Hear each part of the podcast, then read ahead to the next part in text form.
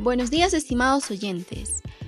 Quien les habla es Jenny Rivera y estoy cursando el cuarto grado B de la institución educativa José María Argueda 6024. En el capítulo de hoy hablaremos sobre la contaminación al aire y cómo esto perjudica a nuestra salud. Bueno, antes de empezar por nuestros subtemas, les daré un breve conocimiento acerca de la contaminación del aire.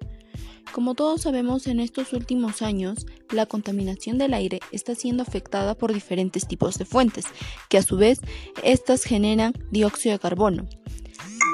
Estos generan un impacto grave al ambiente y a la salud, ya sean cambios climáticos, enfermedades o hasta la pérdida de nuestra flora y fauna.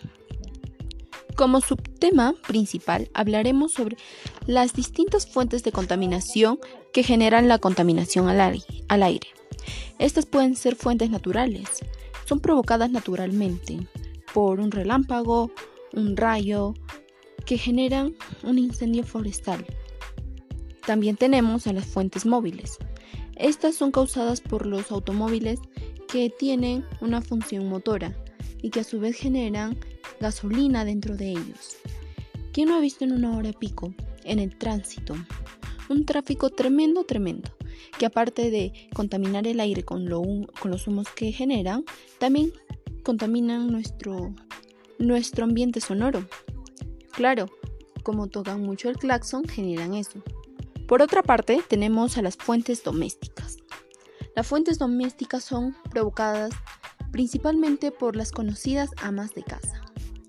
Si usted no conoce a alguien que cocine con leña, pero sí ha visto por la televisión o el periódico en los lugares alejados de nuestro querido Perú, donde la gente no cuenta con gas y cocina con leña, pues aparte de cocinar con leña, está contaminando nuestro medio ambiente, porque el humo de la leña causa PM. Estos son muy chiquitos y que no son capaces de verlos a simple vista, ya que miden de 2,5 micras a 10 micras.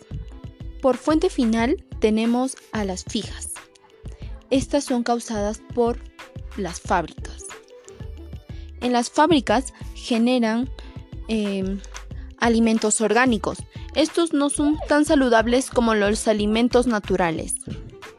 Bueno, ahora nos toca hablar sobre las consecuencias que traen estas fuentes. Tenemos como consecuencias los diferentes tipos de enfermedades. Algunas enfermedades a consecuencia serían el asma, el bronquios, el cáncer al pulmón, que es muy conocido, el bronquitis, el adoma pulmonar, entre otros. Ahora propondré algunas propuestas que servirán para disminuir la contaminación al aire. Como propuesta 1 tenemos usar las bicicletas. Las bicicletas no nos generan ningún tipo de gas contaminante. Además ayuda a mejorar nuestra economía y condición física. Como propuesta 2 tenemos no quemar basura ni leña, porque estos generan, como ya lo dije antes, enfermedades a nuestro pulmón y a nuestro ambiente. Por ello, deberíamos utilizar el gas natural. Este es un implemento del Estado que tiene un bajo costo, por tercera propuesta tenemos reciclar. Aplicar las tres R's es esencial para nuestra salud. Podemos reciclar, reutilizar y reducir. Esas son las tres R's que usted podría poner, proponer en casa. Como propuesta final tenemos cuidar nuestras áreas verdes a través de nuestro entorno, ya sea en nuestras casas como plantando plantas o en nuestra comunidad como cuidando nuestras áreas verdes.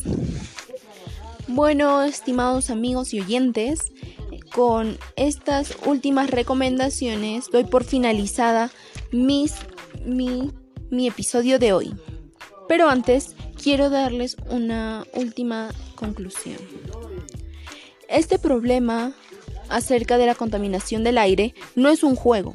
El aire es necesaria para respirar. Si no actuamos, esto va a empeorar.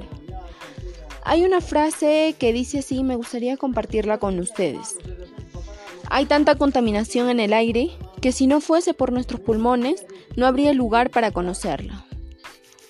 Espero que recapaciten y compartan esta frase. Con esto me despido. Soy Jenny Rivera. Gracias.